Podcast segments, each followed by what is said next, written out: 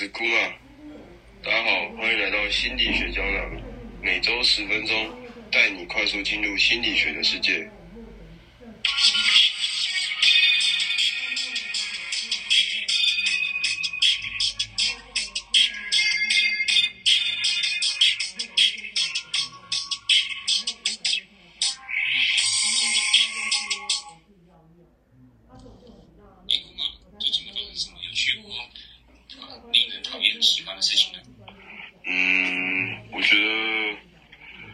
四年级的时候，我觉得发生，我觉得生活好像有一点点不一样，就是因为之前在学校啊，然后感觉课很多，然后一直很累，然后每天都要学很多新的东西。然后四年级之后，课变得比较少了，然后自己自由的时间变多了，然后可以比较多做一些自己想做的事情，然后就是感觉生活比较点比较轻松、自在、快乐的感觉吧。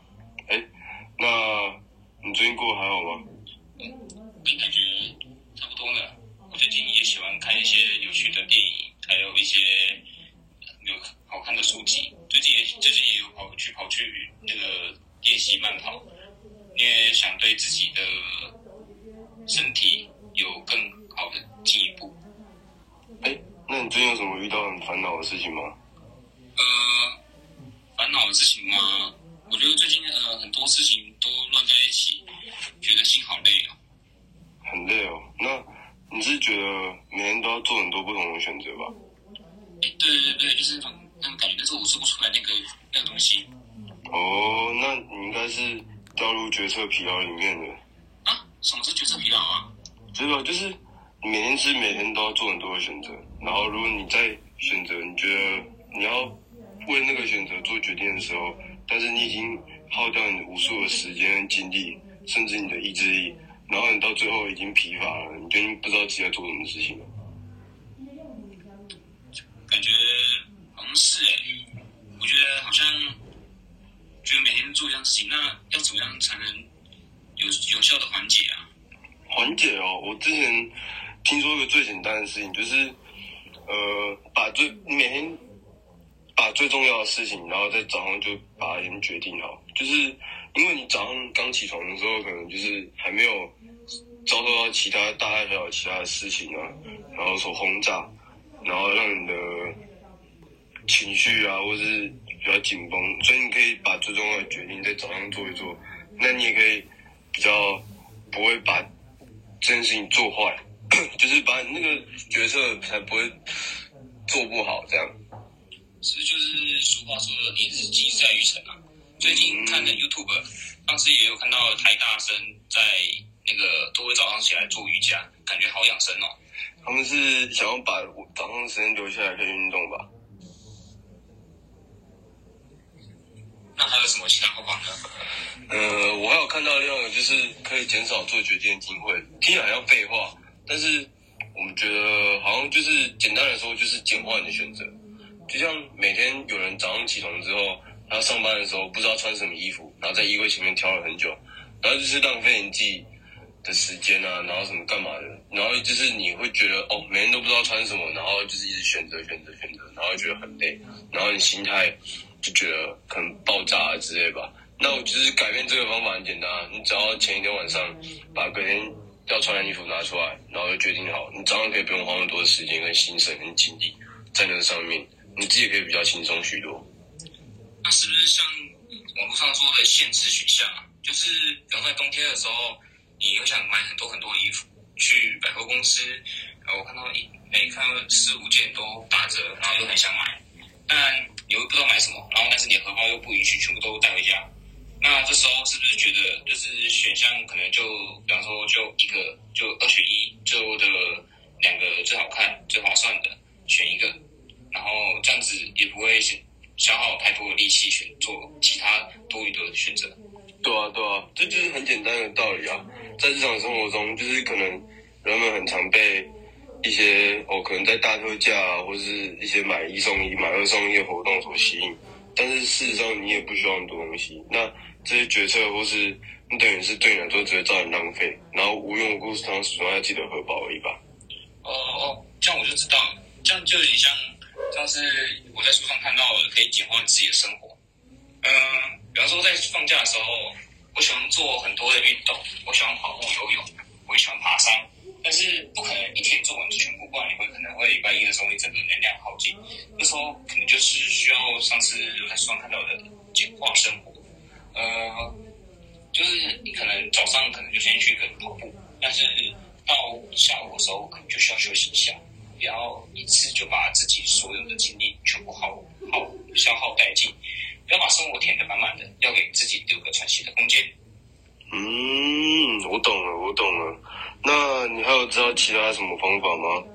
呃，我有看过，就是比方说，我今天决定的就是早上就是跑步，下午就休息，晚上可能看点书。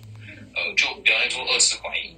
做了二次怀疑，你可能会一直想，一直想，一直想，那可能让你脑袋思绪一直很混，处于非常混乱之中。我懂了，就很像你两个，一个就是没有选择。假设我今天晚上要去吃吃拉面好了，但是你同时又想吃牛肉面，然后你但是你选择去吃拉面之后，你的脑袋又想说牛肉面是不是说不定更好吃，还是更便宜？这样是这样吗？对对对，就要为自己排好日程行程表。